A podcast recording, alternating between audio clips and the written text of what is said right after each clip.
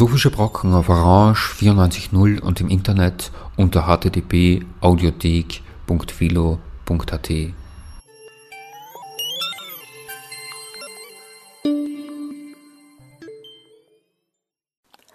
Einen schönen Nachmittag bei einer neuen Ausgabe der Philosophischen Brocken wünscht Charlotte Annal. Am 13. Juni dieses Jahres fand im Wien Museum am Karlsplatz die nunmehr siebte Karl E. Schorske Lecture statt, die vom Internationalen Forschungszentrum Kulturwissenschaften veranstaltet wird. Dieses Jahr ist Laszlo Földeny, einer der führenden Intellektuellen Ungarns, Gast des IFK. Sie hören nun seinen Vortrag Die Wahrheit erlügen, Biografie an der Schwelle von Dichtung und Wahrheit. Zuvor erfolgt noch die Begrüßung und einleitende Worte von Thomas Macho, dem Direktor des IFK. Ich freue mich sehr, dass heute Laszlo Földeny zum Thema die Wahrheit erlügen zu uns sprechen wird. Und da geht es um ein Thema, um ein Problemfeld im Spannungsfeld nicht nur zwischen Dichtung und Wahrheit auch, sondern zwischen Biografik und Porträt, das uns auch verbindet mich selbst äh, interessiert, der neue Aufschwung narrativer Geschichtsschreibung, der ja auch in den Buchhandlungen und Bestsellerlisten leicht festzustellen ist. Jede Woche erscheinen neue Biografien, aber eben auch anders geschriebene historische Werke nach der langen Zeit der ein bisschen vertrockneten Geschichtswissenschaften, die mit, mit Tabellen, Statistiken, Übersichten sehr struktural und sehr geordnet operiert hat, ist nun sozusagen das Erzählen können wieder in den Vordergrund gerückt. Und das ist, glaube ich, gut so. Laszlo Földeny ist äh, Professor für Komparatistik an der Eötvös-Universität in Budapest und gleichzeitig auch Inhaber des Lehrstuhls für Kunsttheorie an der Akademie für Theater und Film, ebenfalls in Budapest. Er ist Herausgeber der gesammelten Werke von Heinrich von Kleist und das ist insofern, glaube ich, gewichtig, denn wie wir gerade vorhin äh, im Gespräch festgestellt haben, ist die ungarische Gesamtausgabe die vollständigste Kleist-Ausgabe überhaupt. Also nicht in Deutschland, sondern in Ungarn ist Kleist sozusagen so vollständig veröffentlicht worden wie sonst nirgendwo. Er ist Mitglied der Deutschen Akademie für Sprache und Dichtung seit 2009 schon und seit 2012 auch Beisitzer des Präsidiums der Akademie hat eine Reihe von Preisen gewonnen, darunter eben den Friedrich-Gundolf-Preis und einen Preis des Literaturhauses in Frankfurt. Ich würde gern noch darauf hinweisen, dass Sie eine Vielzahl von Büchern von Laszlo Földeny hier auf diesem Büchertisch finden und werde mich ganz kurz fassen in der Nennung der Titel. Also Sie finden den Band über Melancholie, der schon bei Mattes und Seitz 1988 erschienen ist, den Band über Caspar David Friedrich und die Nachtseite der Malerei von 1993, den Band über Abgrund der Seele, der sich dem Saturn Goyas widmet. Und 1994 erschienen ist dann natürlich auch den Kleistband, der bei Mattes und Seitz 1999 erschienen ist. Das Schweißtuch der Veronika Museumsspaziergänge 2001 dann Newtons Traum über Blakes Newton, dann der schöne Band in der fröhlichen Wissenschaft über Dostoevsky, der Hegel in Sibirien liest und in Tränen ausbricht. Ein wunderschöner Titel. Dostoevsky liest Hegel in Sibirien und bricht in Tränen aus von 2008. Die starken Augenblicke, eine Physiognomie der Mystik. Und eben seit wenigen Tagen auch ein weiterer Band in der Reihe Fröhliche Wissenschaft bei Mattes und Seitz mit dem Titel Orte des lebendigen Todes. Kafka, De Chirico und die anderen. Der ist eben, wie gesagt, vor wenigen Tagen erst erschienen und so neu, dass ihn der Autor selbst, glaube ich, hier das erste Mal gesehen hat.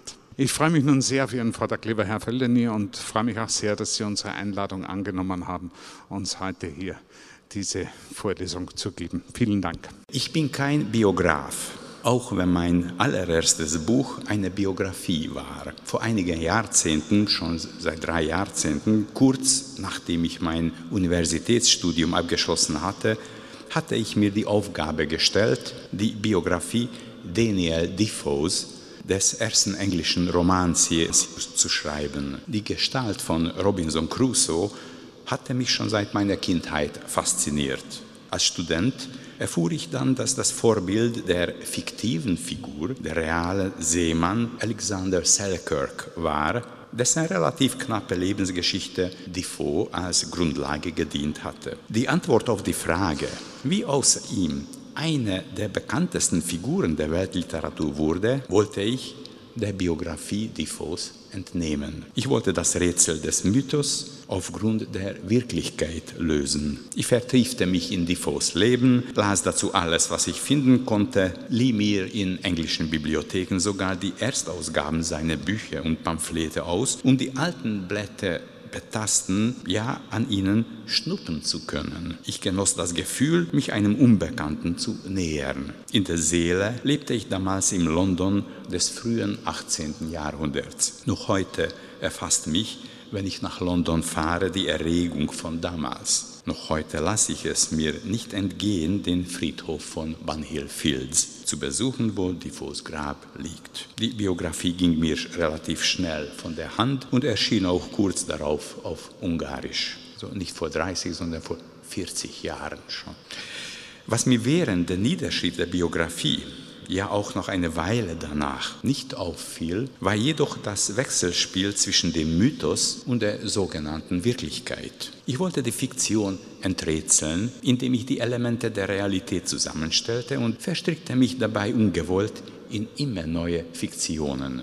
Die Gestalt Defoes stand immer plastischer vor mir. Am Ende hatte ich sie derart lebhaft vor Augen, dass ich ihn geradezu betrauerte, als ich zu seinem Tod kam. Ich spielte sogar mit dem Gedanken, ihn nicht sterben zu lassen, sondern ihm noch ein paar Jahre zu schenken, damit ihm Zeit blieb, sich für das im Alter erlittene Unrecht zu rächen. Und jetzt zurückblickend, ja, warum hätte ich das nicht tun sollen? Wobei aus der Biografie dann ein Roman geworden wäre. Doch war sie nicht ohnehin romanhaft genug? Nicht nur deshalb, weil Defoe in seinem Leben so viele Abenteuer erlebt hatte, dass ihn jeder Romanheld darum beneiden könnte, sondern weil auch das geschilderte Leben in Worte gegossen den Eindruck eines Romans erweckte, obwohl ich bewusst keine Situationen beschrieb, die nicht belegt waren und mir nie in dem Sinn gekommen wäre, ihm irgendwelche Worte in den Mund zu legen, ihn in fiktive Dialoge zu verwickeln. Mit einem Wort, ich versuchte meine Fantasie auszuschalten. Und doch Heute ist mir bewusst, wie arglos ich damals in die Falle tappte. Ich versuche mir zu den Defoe, der mich von den Seiten anblickt, vorzustellen, muss aber enttäuscht feststellen, dass Robinson doch viel lebendiger als er ist, obwohl Robinson nachweislich nie gelebt hat, Defoe dagegen nachweislich sehr wohl gelebt hat. Warum ist Robinson lebendiger? Sehr vereinfacht geantwortet, weil sein Autor keine Angst hatte, seiner Fantasie freien Lauf zu lassen. Und was macht die Fantasie? Sie schiebt die Fakten hin und her, erfindet wenn nötig, neue, hält sie in Bewegung, fügt immer neue Elemente hinzu oder verwirft sie. Deswegen atmet Robinson wie auch Anna Karenina und Thomas Buddenbrock, Rastignac und Don Quixote atmen. Über Dostoevsky sind zahlreiche Biografien, einschließlich der fünfbändigen 2500-seitigen Biografie Joseph Franks, entstanden. Von einem Versuch, die Gestalt Raskolnikows aus einem neuen Blickwinkel neu zu schreiben, ist mir nicht bekannt. Der Biograf darf alles einsetzen, nur seine Fantasie nicht. Für ihn sind Fakten schwer wie Blei. Nicht er bewegt sie, sie lenken ihn. Was sehr oft, jedenfalls das war bei meiner Defoe-Biografie der Fall, das hat zur Folge, dass dabei ein Steckbrief im Buchlänge herauskommt, als stünde eine Figur aus Madame Tussauds Wachsfigurenkabinett vor einem. Sie atmet nicht, Ihr Puls schlägt nicht, denn sie ist aus Wachs, eine Wachsfigur. Dieses Wort habe ich Virginia Woolfs Essay The Art of Biography entlehnt. Woolf beschreibt darin ausführlich Lytton Strachey's biografische Bücher und stuft dasjenige über Königin Victoria, Queen Victoria ist der Titel, weit höher als Elizabeth and Essex ein. Der Grund, bei seiner Victoria-Biografie konnte Streci auf unendlich viele Daten zurückgreifen, sich sogar mit einigen ihrer Zeitgenossen austauschen. In seinem Buch über Elizabeth und Essex Hingegen musste er sich mangels Fakten auf seine Fantasie verlassen, weshalb das Buch nach Ansicht Virginia Woolfs missraten sei. Sein Fehler habe darin bestanden, dass he treated biography as an art, obwohl ein Biograf is a craftsman, not an artist.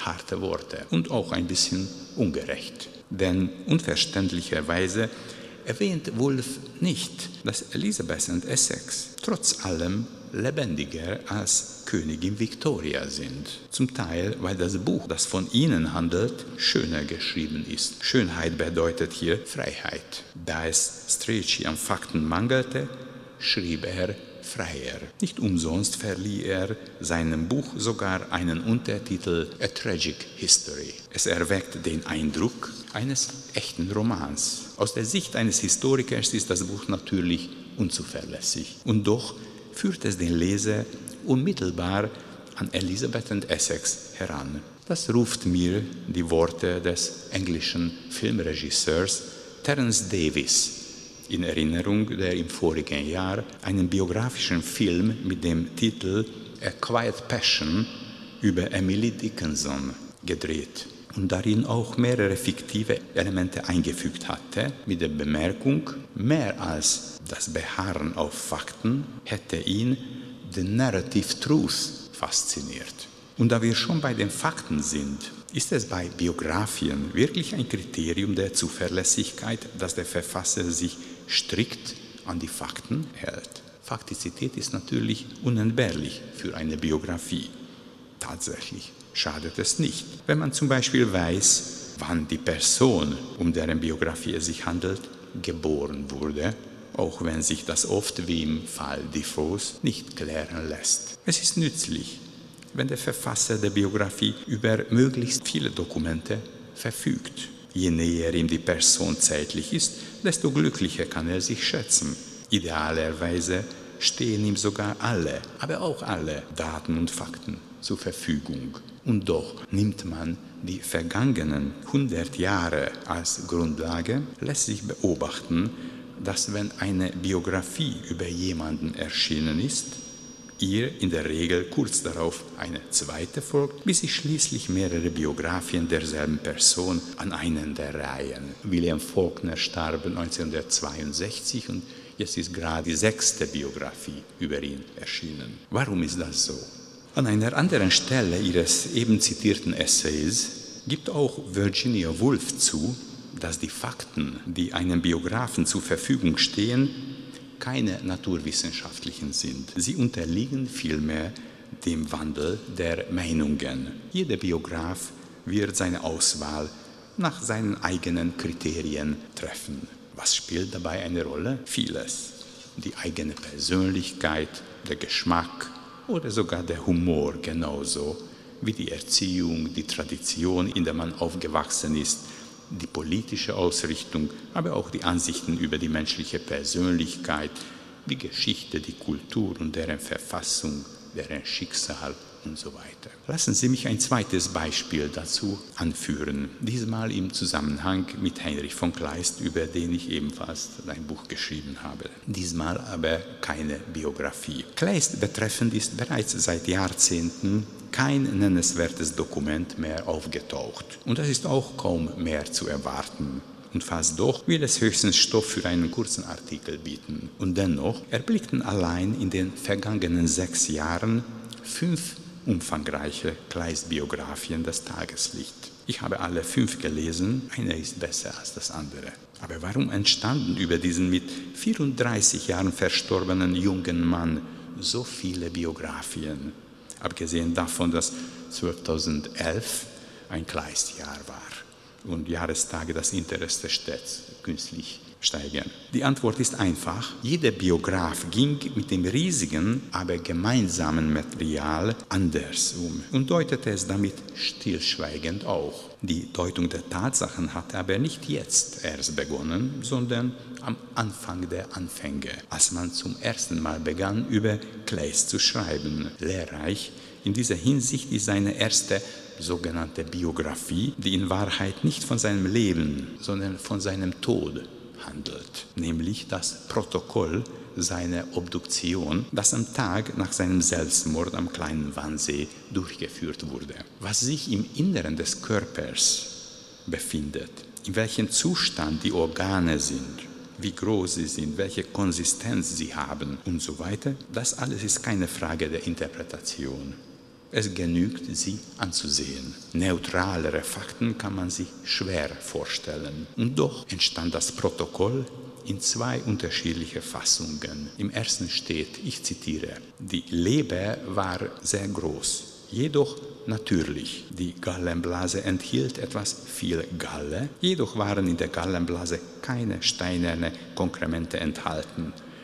Ebenso waren die Nieren, die Milz, die Urinblase, das Pankreas und der ganze Tractus intestinorum im normalen Zustande. Zitat Ende. Clays Selbstmord hatte einen gewaltigen Widerhall damals. Überall sprach man darüber, von London bis Riga. Viele sahen in ihm einen neuen Wärter, dessen Beispiel zur Nachahmung einlud. Deshalb erließ der preußische König kurz darauf ein Dekret, das über Clays Tod in den Zeitungen nicht mehr zu berichten sei. Drei Wochen später entstand dann ein neuer Arztbericht, diesmal nicht mehr als Protokoll, sondern als Abschlussbericht. Darin konnten die Zeitgenossen unter anderem Folgendes lesen. Die Leber war wieder natürlich groß. Zum ersten Mal, die Leber war groß, jedoch natürlich. Hier steht, die Leber war wieder natürlich groß. Die Substanz derselben war wieder natürlich fest und ließ sich nur mit Mühe zerschneiden, wobei viel schwarzes, dickes Blut herausfloss. Nach diesen Anzeigen äh, vorzüglich groß war auch die Gallenblase. Sie enthielt viel verdigte Galle. Nach diesen Anzeigen finden wir uns veranlasst, dass Denatus dem Temperamente nach ein Sanguino cholericus in summo grado gewesen und gewiss harte hypochondrische Anfälle oft haben dulden müssen. Wenn sich nun zu diesem exzentrischen Gemütszustand eine gemeinschaftliche Religionsschwärmerei gesellte, so lässt sich hieraus auf einen kranken Gemütszustand des Denati von Kleist mit Recht schließen. Zitat Ende. Es gibt wenige derart eklatante Beispiele dafür, wie man neutrale Fakten so lange drehen und wenden kann, bis sie ihren neutralen Charakter gänzlich eingebüßt haben. So wird man verrückt gemacht, lautet das Verdikt Günther Blambergers, eines der Kleistbiografen, dem ich hinzufügen möchte, auf Befehl des Königs.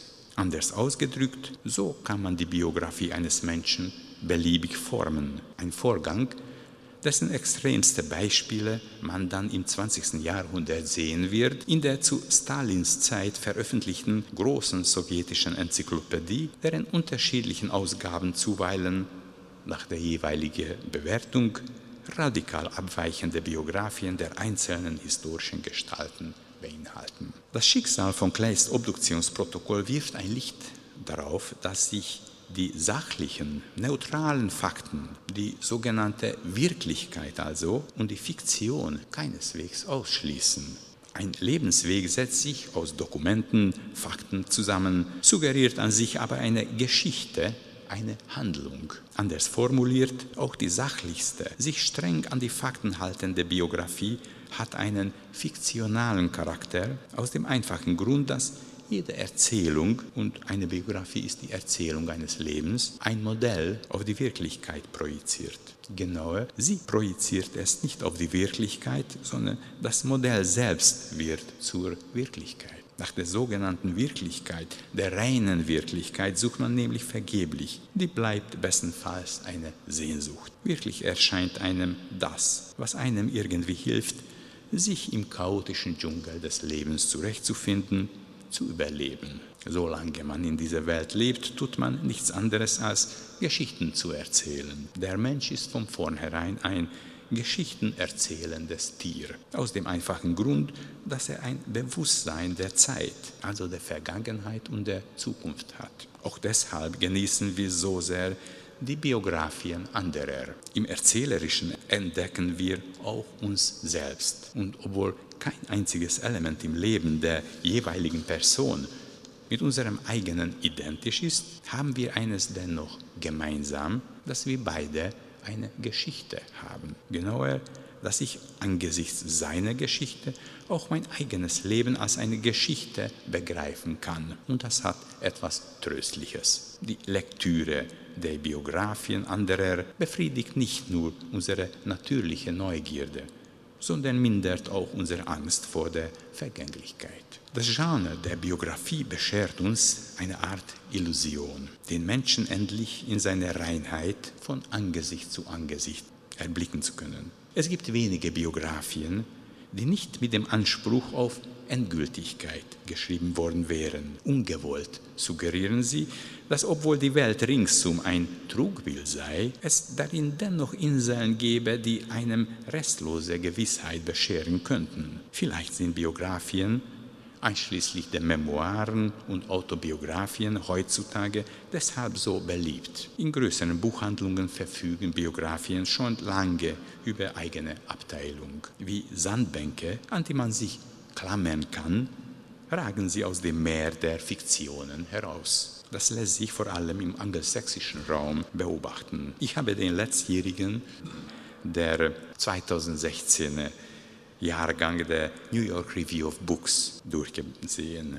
In den 20 Ausgaben gab es Rezensionen zu 72 frisch erschienenen Biografien. Darunter waren drei Biografien von Napoleon, insgesamt 2500 Seiten, drei von Hieronymus Bosch, zwei von Putin, zwei von William Turner, zwei von Frank Sinatra, sieben Bücher über Horace Walpole aus dem 18. Jahrhundert, vier über Orson Welles, ebenfalls vier über Nixon, alle im selben Jahr. Über Churchill gab es nur eines als Entschädigung dafür, aber auch eines über seine Frau, ebenso eines über die Frau John Quincy Adams sowie eines über die Geliebte Thomas Wolfs. Das ist natürlich nur die Spitze des Eisbergs denn Biografien machen 5% der angelsächsischen Publikationen aus, was jährlich bis zu 1000 Biografien bedeuten kann. Das alles ist natürlich kein neues Phänomen. Nach Angaben von Bernhard Fetz erblickten im angelsächsischen Sprachraum schon im Jahr 1929 667 Biografien das Licht der Welt. Wer neu dagegen ist, dass Biografien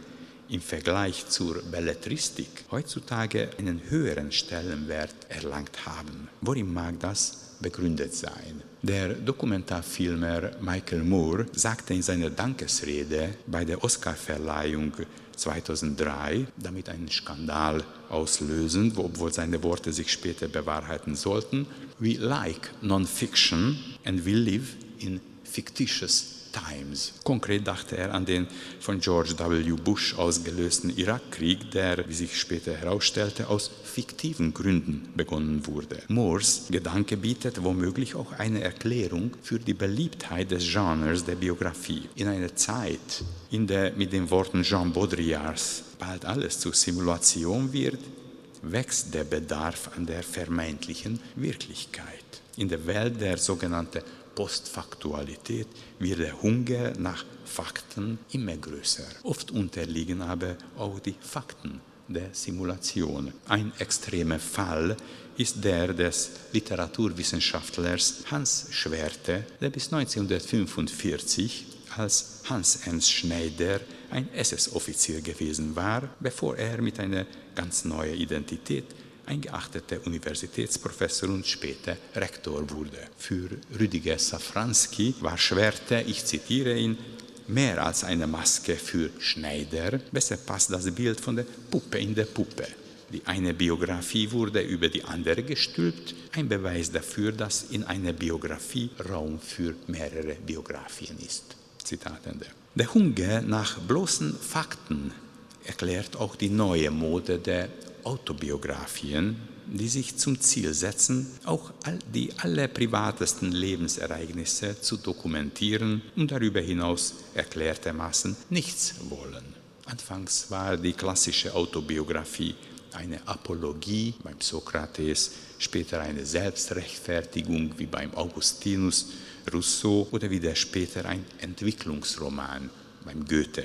Bei der neuen Welle von Autobiografien gilt das Hauptinteresse, Autobiografien die das menschliche Leben nicht als beispielhaft, als exemplarisch darstellen, sondern im Gegenteil als etwas, das sich von dem aller anderen unterscheidet, als einen beliebigen Haufen Zufälligkeiten. Die Bücher Thomas Melles, Benjamin von Stuckrad-Barres, David Wagner sind in dieser Hinsicht typisch. Am bekanntesten ist natürlich die sechsteilige Autobiografie des Norwegers Karl Ove Knausgard. Diese Bücher sind nach allgemeiner Überzeugung authentischer als jede Fiktion, da sie nur das Wahre faktische erzählen, ohne ihm etwas hinzuzufügen. Aber es genügt, einen Blick in irgendeinen Band Knausgards zu werfen, um zu erkennen, es handelt sich dabei und mag er sich noch so sehr bemühen, fast jeden Augenblick, fast jeden Augenblick seines Lebens wirklichkeitsgetreu wiederzugeben, um eine meisterhaft konstruierte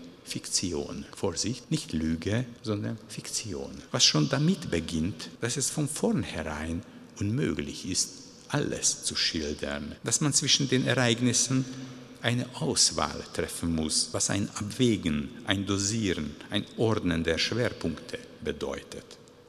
Was er auswählt, worauf er den Schwerpunkt legt, was er im Hintergrund belässt und worüber er schweigt, um von den unzähligen Sachen, die er vergisst, gar nicht zu reden. Nun, das alles zu kartografieren, ist an sich schon lehrreich. Der Mensch tut nichts anderes, als sich zu verstellen, sagte Nietzsche, und meinte, dass kein Mensch es ertrüge, würde man eine wahre Biografie über ihn schreiben. Auf die Nachricht, dass Richard Wagner angeblich an seiner Autobiografie arbeite, bemerkte Nietzsche gallig, ich zitiere, Wer zweifelt daran, dass es eine kluge Selbstbiografie sein wird? Nietzsche glaubte, Absicht darin zu erkennen, dass Menschen sich verstellen. Darin hat er zum Teil auch recht. Doch Menschen verstellen sich oft auch ohne Absicht. Und das tun sie nicht selten auch dann, wenn sie vor anderen absolut ehrlich erscheinen wollen, wie Knausgard. Ich möchte wieder das Beispiel Heinrich von Kleist anführen. Es gibt in der Weltliteratur nur wenige derart leidenschaftlich ehrliche Briefe wie die seinen. Aber als ich äh, seinen Briefwechsel ins Ungarische übersetzte, fiel mir auf, dass in, in den an die unterschiedlichsten Menschen gerichteten Briefe oft dieselbe Wendungen, Sätze, ja oft sogar Absätze vorkamen. Beim Übersetzen stellte sich heraus, dass Kleist sich vieles im Voraus notierte und das dann je nach Bedarf in den Brief hineinkopierte. Copy and Paste. Er machte seinen Partnern etwas vor. Was er ihnen schrieb, schrieb er zwar ehrlich, doch spielte er ihnen auch die Rolle eines ehrlichen Menschen vor. Zu ihm passen die Worte Fernando Pessoas, der in seiner Gedicht Autopsychographie, übersetzt von Paul Celan, folgendes schrieb, der Dichter macht uns etwas vor, soweit treibt er sein Spiel, dass Kummer, den er wirklich fühlt, gespielter Kummer wird. Zitat Nicht nur Kleist verhielt sich so. Es gibt niemanden, der sich in Gesellschaft nicht gelegentlich nach den Regeln dieses Rollenspiels bewegte. Was Robert Musil in seinen Tagebüchern schreibt, könnte jeder von sich behaupten. Er, er sagt, ich bin so bekannt wie unbekannt, was aber nicht halb bekannt ergibt, sondern eine merkwürdige Mischung. Oder in den Worten von Pessoa, ich bin die lebendige Bühne, auf der verschiedene Schauspieler auftreten, die verschiedene Stücke aufführen. 1782 erschien Rousseaus Werk Die Träumereien eines einsamen Spaziergängers, in dem er bezüglich der Bekenntnisse dieser vielleicht berühmtesten Autobiografie der Weltliteratur zugab, dass ich schrieb aus dem Gedächtnis und das fehlte mir oft oder gab mir nur unvollkommene Erinnerungen und ich füllte die Lücken durch Umstände, die mir meine Einbildungskraft angab, die aber nie diese Erinnerungen widersprechend war. Zitat. Und so beruhte alles, was er schrieb, weniger auf der Wirklichkeit der Dinge als auf dem Gefühl der Ehrlichkeit und der Richtigkeit. Und wenn er von den sogenannten falschen Ehrlichen spricht, die nicht in dem lügen, was sie schreiben, sondern indem sie bestimmte Dinge verschweigen, meint er auch sich selbst. Er könnte aber auch viele andere gemeint haben, sogar Knausgard, der unweigerlich viel mehr verschweigt, als er beschreibt. Aus dem einfachen Grund, dass seine Autobiografie würde er nichts verschweigen, mit seinem eigenen Leben genau identisch sein müsste, so wie Borches ideale Landkarte mit jenem Territorium identisch ist, das sie wiedergibt. Man kann nicht alles erzählen. Dieses Wechselspiel von Ehrlichkeit und Rollenspiel ist nicht nur für Autobiografien typisch, sondern auch für Biografien. Man kennt nicht einmal sich selbst ganz genau, geschweige denn die Person, deren Biografie man schreiben möchte. Gleichgültig, welche Biografie ich las, als ich das Buch zuklappte, befiel mich das Gefühl, als läge ein Scherenschnitt vor mir. Ich hatte unendlich viel, vielleicht sogar mehr als nötig, über die Person erfahren, aber inmitten der unzähligen Dokumente, Anekdoten, Ereignisse und Berichte konnte ich schließlich gerade sie immer weniger sehen. Je näher ich ihr kam, desto unfassbarer wurde sie. Auch bei einem Scherenschnitt erkenne ich anhand der Konturen sofort, um wen es sich handelt. Doch das Gesicht, den Blick, die Züge, die ständig in Bewegung sind, sehe ich nicht. Heute bin ich hier, aber morgen werde ich nur noch ein Name sein, singt Thais in Jules Massenets Oper. Diesen Namen diese leer gewordene Notenfolge versucht, die Biografie mit Leben zu füllen. Glauben zu lassen, dass ich hier bin, obwohl ich in Wirklichkeit überall bin, nur nicht hier. Sie muss die Wahrheit erlügen. Das Wort ist gefallen, Lüge.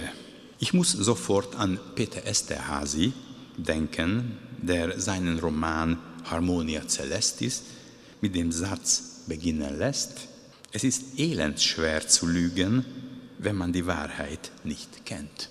Und damit können wir die Biografien vom Vorwurf der Lüge, jedenfalls der absichtlichen Lüge, freisprechen.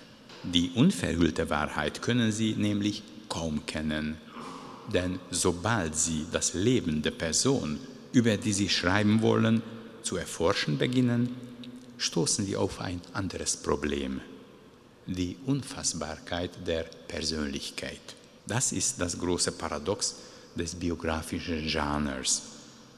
Sie stellt etwas als fassbar dar, was unfassbar ist, als selbstverständlich, was keinesfalls ist. Wie wenig selbstverständlich die Identität einer Person ist, deutete sich schon seit der ersten großen Autobiografie der Bekenntnisse des Augustinus an. Und dieser Verdacht hat sich durch Montaignes Essays nur bestätigt. Doch erst in der Romantik wurde vollends klar, dass die russische Vorstellung, wonach der Mensch ein reines Leben habe, das unverdorben und authentisch ist und die Millionen von Schicksalsereignissen sich erst später darauf ablagern und wenn nötig sich auch wieder abschälen lassen, unhaltbar ist. Als in Ibsens Stück Per Günd Per am Ende seines Lebens eine Zwiebel zu schälen beginnt, assoziiert er jede Schale mit irgendeinem Ereignis in seinem Leben. Als er jedoch bei der letzten Schale ankommt, muss er verbittert feststellen, dass die Zwiebel keinen Kern hat. Vergeblich hat er nach dem reinen, unverdorbenen, von Ablagerungen freien Leben gesucht. Hätte Per Günd das Traktat über die menschliche Natur des englischen Philosophen David Hume aus dem 18. Jahrhundert gelesen, wäre er solchen Illusionen nicht erlegen. Hume war der erste große moderne Denker, der das, was er als Personal Identity bezeichnete, in Frage stellte.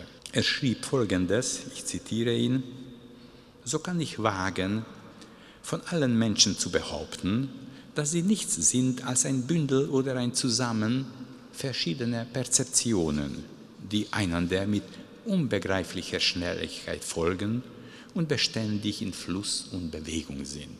Zitat Ende. Der Mensch wolle sich damit aber nicht abfinden, so Hume weiter. Er akzeptiere nicht, dass sein Leben unablässig aus Brüchen, Lücken, nicht zusammenfügenden Fragmenten besteht und habe darum die Substanz der Seele, des Ichs erfunden.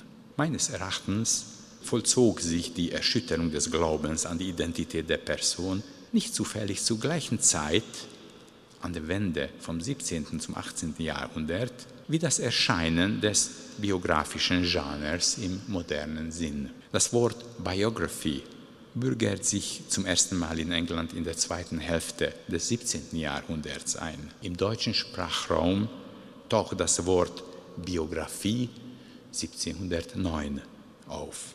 Die Biografie im modernen Sinn tritt Hand in Hand mit der neuzeitlichen Autobiografie in Erscheinung. Und zur gleichen Zeit erscheint natürlich auch der bürgerliche Roman. Der eine will die menschliche Persönlichkeit mittels der Fiktion, die andere mittels der Faktizität als kohärent darstellen, zusammenhalten. Die Biografie diente von Anfang an als eine Art Bildungsroman.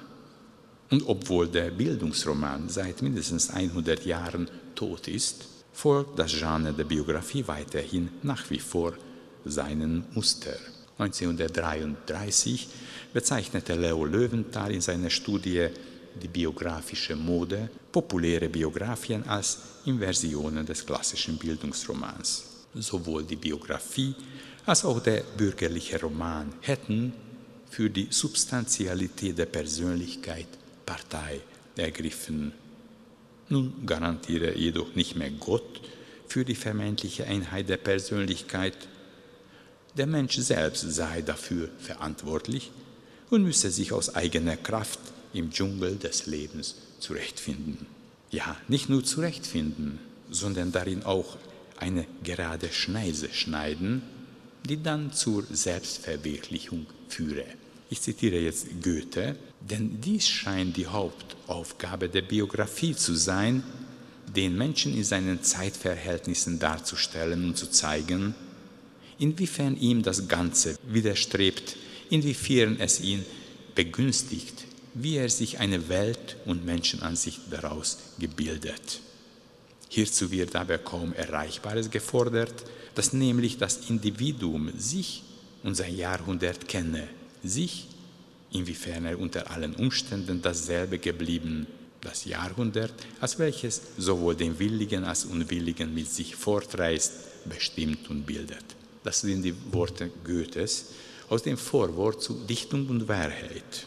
Es gibt kaum eine Biografie, in der Welt und Individuum eine solche Einheit bildeten und die derart authentisch darauf beharrte, dass die Persönlichkeit einen essentiellen Kern besitze die Biografien des 19. Jahrhunderts, denn das war das große Jahrhundert der Biografie, hielten die Identität der Persönlichkeit für fest und unerschütterlich und versuchten alle Ereignisse des Lebens dem unterzuordnen. Was auch immer der Person zustieß, wurde zu einem weiteren Ziegelstein seiner festen Identität. Wie man weiß, geriet dieser Glaube bis zum 20. Jahrhundert vollends ins Wanken. In seinem Werk Minima Moralia erklärt Adorno, bei vielen Menschen ist es bereits eine Unverschämtheit, wenn sie Ich sagen. Sein Ausspruch wurde von vielen vor und nach ihm variiert. In seiner Schrift Das Ende des Romans konstatierte Ossip Mandelstam 1922, einen katastrophalen Untergang der Biografie und machte dafür eindeutig die neuzeitliche geschichtliche Entwicklung verantwortlich. Ich zitiere Mandelstam, nun sind die Europäer aus ihren Biografien herausgeschleudert worden wie Billardkugeln. Außerdem ist das Interesse an der psychologischen Motivierung von vornherein untergraben und diskreditiert durch die Ohnmacht psychologischer Motive vor den realen Kräften, deren Strafgericht über die psychologische Motivierung von Stunde zu Stunde grausamer wird. Mandelstam starb als Opfer des stalinistischen Terrors. Im Fleischwolf der Geschichte erwies sich die Psychologie des Individuums als ohnmächtig. Imre Kertész formulierte es später so, ich zitiere Kertész, wie sollte ich zwischen meiner Persönlichkeit, die von meinen Erfahrungen geprägt ist, und einer Geschichte, die meine Persönlichkeit auf Schritt und Tritt leugnet, ja vernichtet, einen Zusammenhang herstellen können. Ich hatte vorhin den Ausdruck Scherenschnitt gebraucht. Bei der Lektüre von Biografien hatte ich den Eindruck, als blickten mich von den Blättern so etwas an, obwohl mir lebendige Gesichter lieber gewesen wäre. Wäre das möglich?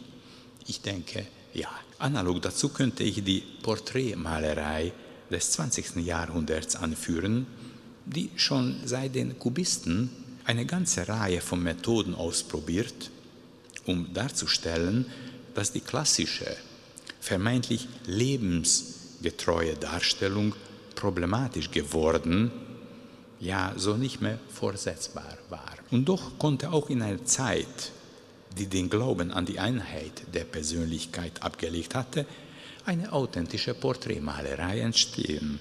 Das authentischste Beispiel dafür bietet für mich Francis Bacon. Bacons Porträts von seinen Freunden und Lebensgefährten ähneln den Originalen in einer Weise, dass sie sie dabei in Stücke zerreißen. Es ist unübersehbar, dass Bacon das klassische Porträt in eine Grenzsituation versetzt. Seine Porträts beenden eine große Tradition, machen aber auch schmerzhaft klar, was verloren gegangen ist. Ähnlich der Biografie beruhte auch die klassische Porträtmalerei auf der stillschweigenden Übereinkunft, dass das Porträt nicht der Abdruck eines augenblicklichen Zustandes, sondern das Ensemble jener Millionen von Schicksalsereignissen ist, die das Gesicht zu dem geformt haben, was es im Lauf der Jahre geworden ist.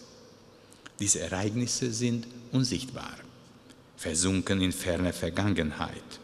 Das eine verdrängt vom anderen, an die meisten erinnert sich nicht einmal mehr der Träger des Gesichts selbst. Und doch sind sie noch in ihrer Unsichtbarkeit sichtbar. Im individuellen Gesicht, dessen an kein anderes Gesicht erinnernde Einrichtung, die gleichsam alles in sich versammelt, was sich als Geschehnis, Ereignis, Gedanke, flüchtiger Traum sonst so ausbreitete und in Millionen unterschiedliche Richtungen zerliefe, dass es scheinbar nie zu fassen wäre. Genau das hatte jedoch das sogenannte klassische Porträt getan, als es stillschweigend darauf bestand, dass das, was als Ich bezeichnet wird, sehr wohl ein festes, gut beschreibbares Zentrum habe, selbst wenn sich dieses Zentrum als ungreifbar erweist. Denn es ist nicht nur mit dem Ich identisch, sondern steht auch in Verbindung mit dem, was in der europäischen Tradition als das Göttliche bezeichnet wird. Die klassischen Porträts basierten auf der alltäglichen Erfahrung, dass man über ein Gesicht zwar vieles sagen, seine Details ausführlich in Worten schildern kann, damit es sich aber zu einem Ganzen zusammensetzt, auch noch etwas anderes hinzukommen muss. Die Gesichtszüge erweckt eine Kraft zum Leben, die nicht ihnen selbst entspringt, sondern sie als göttlicher Funke belebt. Seit Augustinus Bekenntnisse bildet der Glaube an die göttliche Garantie der Persönlichkeit einen der Grundpfeiler der europäischen Kultur. Spätestens seit dem Kubismus geriet der Glauben an ein festes und doch abbildbares Zentrum ins Wanken. Im 20. Jahrhundert sah die Porträtmalerei sich gezwungen, Wege zu gehen, die für die klassische Porträtmalerei noch unvorstellbar gewesen wären. Für letztere lag die Betonung, und mochte das Bild dem Modell noch so ähnlich gewesen sein, nicht auf der Ähnlichkeit und Erkennbarkeit, sondern auf einer möglichst vollständigen Erfassung der Persönlichkeit. Die großen Porträtmaler des 20. Jahrhunderts, angefangen von Helene Schjerfbeck, Kokoschka und Giacometti bis hin zu Chuck Close oder Marlene Dumas, waren sich dessen natürlich bewusst. Gleichzeitig mussten sie aber auch klar machen, dass sich die Einheit der Persönlichkeit im klassischen Sinn kaum mehr aufrechterhalten lässt. Diesbezüglich stellen Francis Bacons Porträts einen Wendepunkt dar. Zweifellos zeugen seine verdrehten Körper und verzerrten Gesichter vom Fehlen eines gemeinsamen essentiellen Ichs. Bezeugen auch seine Werke Sigmund Freuds These, dass das Ich nicht mehr Herr im eigenen Hause sei. Bacon belässt es aber nicht dabei. Er findet sich nicht damit ab, dass das Haus nunmehr verlassen sei, sondern sucht weiter. Es muss einen Fremden geben, der das Ich vertrieben und sein Haus besetzt hat. Diesem Fremden, der sich einerseits kaum vom sichtbaren Ich unterscheidet, andererseits aber unendlich weit weg und anders als es ist, will Bacon, wenn er seine Modelle mit seinem durchdringenden Blick betrachtet, auf die Spur kommen. Er erforscht das dahinterliegende Schicksal, das zwar unsichtbar ist, das jeweilige Gesicht aber dennoch zu dem formen und gestalten kann, was wir gerade sehen. Er erklärte einmal, dass es die Ausstrahlung einer Persönlichkeit sei, die ihn faszinierte und dass er die Energie, die von ihr ausgeht, die Energy that emanates, einfangen möchte. Jenes Energiefeld, das zwar unsichtbar und dennoch spürbarer als alles andere ist. Und wie man etwas mit dem peripherischen Sehen oft genauer sehen kann, als wenn man es starr fixiert, so kann auch das unsichtbare Energiefeld ein genaueres Bild von einer Person geben als die schärfste Fotoaufnahme. Diese kreisende, niemals gezielte und doch lesergenaue Konzentration lässt Bacons Porträts lebendig werden. Die gemalten Gesichter scheinen vor unseren Augen zu entstehen. So kommt es zu der eigenartigen Situation, dass Bacons Porträts dem ursprünglichen Gesicht gerade dadurch ähneln, dass sie uns einen radikal neuen Menschen präsentieren. Sie lassen sich mit keinem alltäglichen Ausdruck assoziieren. Man kann sich nicht vorstellen, wie das Gesicht Lucien Freuds oder George Dyer, seine Modelle, aussehe, wenn sie lächelten oder ironisch blickten, einen melancholischen Ausdruck aufsetzten mit Tränen in den Augen in die Ferne blickten oder etwas angewidert betrachteten. Nicht, weil es ihnen an Geist fehlte, im Gegenteil, sie sind überaus geistige Wesen. Dieser Geist ist jedoch der Abdruck einer negativen Metaphysik. Die Gesichter Tizians oder Rembrandts blicken aus der Sphäre des Geistes in unsere Welt hinein. Bacons Gesichter hingegen blicken bereits aus der Welt ins Unbekannte hinaus. Sie sind nicht mehr in dieser Welt zu Hause. Zum Geist dagegen haben sie nach wie vor einen Bezug. Von der Darstellung dieser negativen Metaphysik hängt es ab, ob ein Porträt authentisch ist. Und das gilt auch für die Biografie. Doch will sie sich darstellen. Offensichtlich anders als in der Malerei. Der Biograf muss sich an die klassischen Regeln des Genres halten. Er kann sein Modell nicht wie ein Maler verdrehen. Er kann hingegen in jene tiefen Schichten der Lebensgeschichte der Person eindringen, die häufig unauffällig, ja oft gar nicht zu sehen sind, die aber dennoch außerordentlich prägend sein können. Wie ein Romancier muss auch ein Biograf in der Lage sein, diese Schichten zu erschließen und die Person nicht als gegeben, sondern als in ständigem Fluss befindlich, wandelbar zu sehen. Schon zu Beginn des 19. Jahrhunderts beklagt sich der Essayist Thomas de Quincey über das Genre der Biografie im herkömmlichen Sinn. Wie er behauptete, sei es mühselig und nutzlos, wenn eine Biografie chronologisch vorwärts schreite und sich auf die inventurartige Aufzählung der Ereignisse beschränke.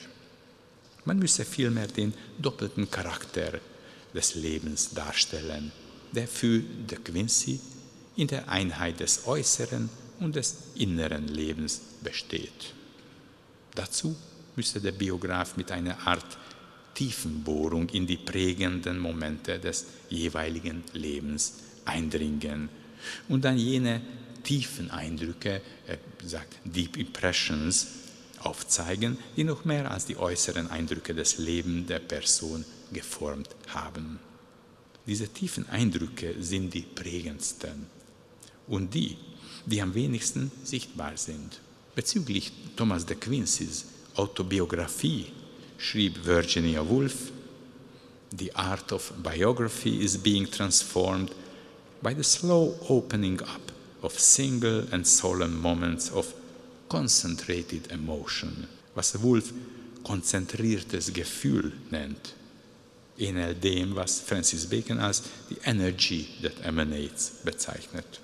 Solch konzentrierte Gefühle und tiefen Eindrücke entstehen aber nicht von selbst, gehören nicht ausschließlich der Seele. Sie werden durch Millionen von Haarwurzeln genährt. Diese verästeln sich, weisen über die persönliche Lebensgeschichte hinaus, liegen in der Vergangenheit der Person, tauchen in Eigenschaften von ihm auf, die er auch von Menschen geerbt hat, die er vielleicht nicht einmal gekannt hat. Sie sind in den Wänden seines Geburtsortes, in den Städten und Landschaften, die er bewohnt hat, in der Geschichte im engeren und weiteren Sinne. Mit einem Wort, in jenem Kollektiv, von dem ein Individuum getragen wird. Bezüglich dieses gewaltigen, in seiner Ganzheit nie zu fassenden Netzes schrieb Nietzsche, Zitat, die kleine Kraft, welche Not tut, einen Kahn in den Strom hineinzusetzen, soll nicht mit der Kraft dieses Stromes, der ihn für dahin trägt, verwechselt werden. Aber es geschieht fast in allen Biografien, beendet Nietzsche. Mit Daniel Defoe habe ich begonnen. Mit meinem anderen Helden, Heinrich von Kleist, möchte ich zum Ende kommen. Ich wollte, ich könnte mir das Herz aus dem Leibe reißen, in diesen Brief packen und dir zuschicken, schrieb er in einem Brief an seine Schwester. Ich habe mich mit Kleist viel beschäftigt, auch ein dickes Buch über ihn geschrieben. Doch stets scheute ich davor zurück, seine Biografie zu schreiben. Warum? Weil ich Angst hatte, dass wenn ich sein verpacktes Herz in die Hand nehme, es aufhörte zu schlagen und zu pochen.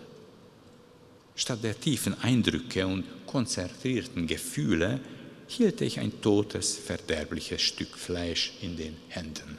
Das erinnert mich an einen Vierzeiler von Attila Josef, eines ähnlich jung verstorbenen ungarischen Schriftstellers, der zu den größten Dichtern des 20. Jahrhunderts gehörte.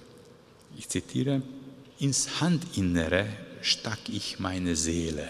Siehe, wie schön das Glas, hundert beäugt. Er aber holte Diamanten hervor, da er den Menschen nie und nie begreift. Zitaten. Anstelle einer Moral kann ich nur so viel sagen. Ein Diamant muss es nicht sein. Ein hundertbeäugtes Glas genügt vollkommen. Wenn eine Biografie das leistet, bin ich zufrieden. Wie Sie sehen, bezüglich des Genres der Biografie hege ich ernsthafte Zweifel aber in den einzelnen Biografien habe ich nach wie vor großes Vertrauen.